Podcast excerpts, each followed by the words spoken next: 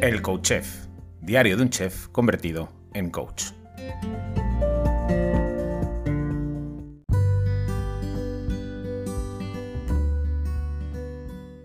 Hola, bienvenido, bienvenida a un nuevo episodio del Coach Chef, diario de un chef convertido en coach. Bueno, espero que hayas pasado un bonito fin de semana. Comenzamos esta nueva semana que empieza hoy, lunes, como todos los lunes, pues con una lectura. Y sigo leyéndote cuentos de Jorge Bucay, ¿no? Eh, que a mí personalmente me encanta. Siempre tengo eh, este libro en concreto, Cuentos para Pensar, en, la mesilla de noche. Y antes de dormirme, pues siempre leo alguna cosita de él. Eh, hoy te voy a leer una historia un poco más larga de lo normal, se llama La ciudad de los pozos, pero me parece como muy chula, ¿no? Dice así, aquella ciudad no estaba habitada por personas, todas las demás ciudades del planeta. Aquella ciudad estaba habitada por pozos, pozos vivientes, pero pozos al fin y al cabo. Los pozos se diferenciaban entre sí no solo por el lugar en el que estaban excavados, sino también por el brocal, la abertura que los conectaba con el exterior. Había pozos pudientes y ostentosos con brocales de mármol y de metales preciosos, pozos humildes de ladrillo y madera y otros más pobres, con simples agujeros pelados que se abrían en la tierra. La comunicación entre los habitantes de la ciudad era de brocal a brocal y las noticias corrían rápidamente de punta a punta del poblado. Un día llegó a la ciudad una moda que seguramente había nacido en algún pueblecito humano. La nueva idea señalaba que todo ser viviente que se preciara debería cuidar mucho más lo interior que lo exterior. Lo importante no era lo superficial, sino el contenido. Así fue como los pozos empezaron a llenarse de cosas. Algunos se llenaban de joyas, monedas de oro y piedras preciosas, otros, más prácticos, se llenaron de electrodomésticos y aparatos mecánicos.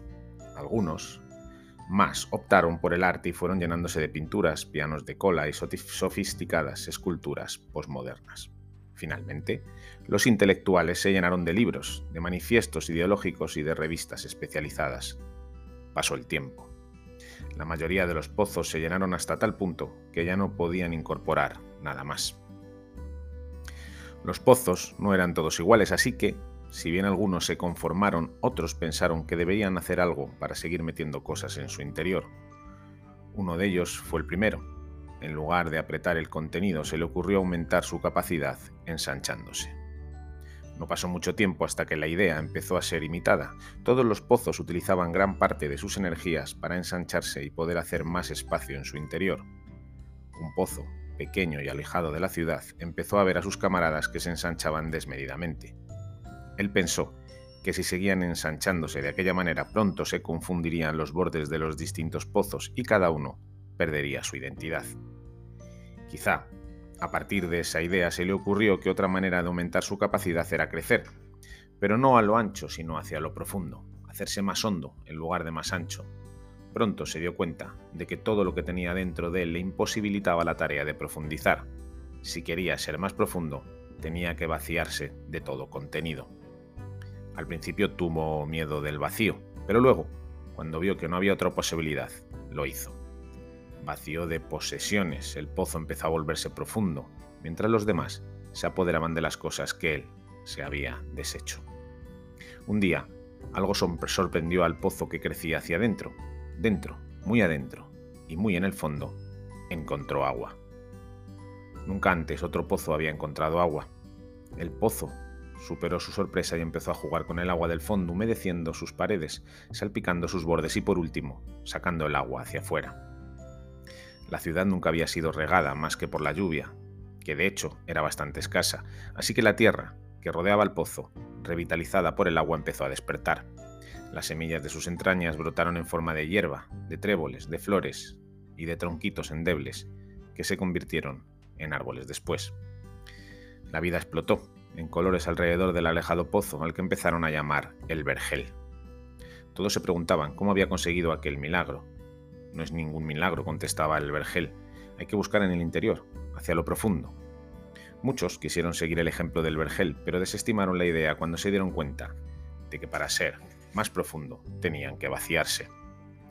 siguieron ensanchándose cada vez más para llenarse de más y más cosas. En la otra punta de la ciudad, otro pozo decidió correr también el riesgo de vaciarse, y también empezó a profundizar, y también llegó al agua, y también salpicó hacia afuera creando un segundo oasis verde en el pueblo. ¿Qué harás cuando se termine el agua? le preguntaban. No sé lo que pasará, contestaba, pero por ahora, cuanta más agua saco, más agua hay. Pasaron unos meses antes del, del, gran descubrimiento. Un día, casi por casualidad, los dos pozos se dieron cuenta de que el agua que habían encontrado en el fondo de sí mismos era la misma. Que el mismo río subterráneo que pasaba por uno inundaba la profundidad del otro.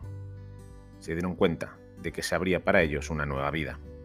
No solo podían comunicarse de brocal a brocal, superficialmente, como hacían todos los demás, sino que la búsqueda les había deparado un nuevo y secreto punto de contacto habían descubierto la comunicación profunda, que solo se consiguen, que solo consiguen aquellos que tienen el coraje de vaciarse de contenido y buscar en lo profundo de su ser lo que tienen para dar.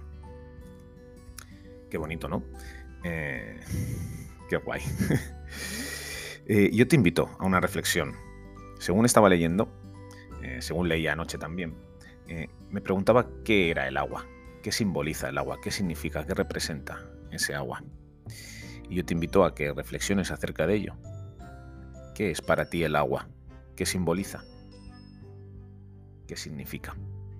Y te invito también pues, a que en los comentarios eh, del podcast eh, me digas qué es para ti ese agua.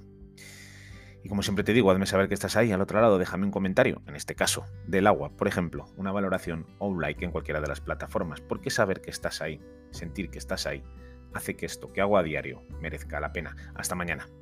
Besos y abrazos.